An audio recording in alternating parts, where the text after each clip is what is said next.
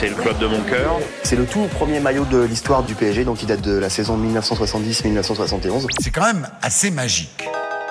Bonsoir Pia et bonsoir à tous les supporters. La toiture du Parc des Princes est en mauvais état. Eh ben c'est peut-être pour ça que le parc ne sera jamais en vente. Dixit, la mairie de Paris. Le sujet est clos, mais pas la toiture. En février 1979, et oui, notre bon vieux Parc des Princes en a vu de toutes les couleurs depuis sa création et pas seulement en rouge et bleu. Écoutez cette archive, il y a 45 ans, des morceaux de toit sont tombés dans les tribunes. Sept ans après son inauguration, le Parc des Princes, qui a déjà fait parler de lui notamment avec sa pelouse, préoccupe à nouveau les techniciens. Cette fois, c'est sa toiture qui cause quelques soucis. Elle semble mal supporter les variations de température.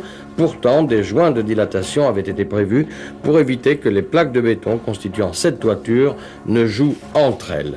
Or, il semble que certains joints n'aient pas rempli leur mission puisque dans un des virages, un morceau de béton recouvrant les joints de dilatation est tombé sur les fauteuils. Bien sûr, les techniciens de la ville de Paris passent au peigne fin la toiture. Cet après-midi, en tout cas, architectes et spécialistes devraient donner des précisions sur le mal qui semble frapper le stade. Février 1979, effectivement, les joueurs du PSG quitteront le parc le temps des travaux, un bon mois, l'histoire de consolider la toiture, et c'est à Saint-Ouen, au stade Boer, qu'ils trouveront refuge.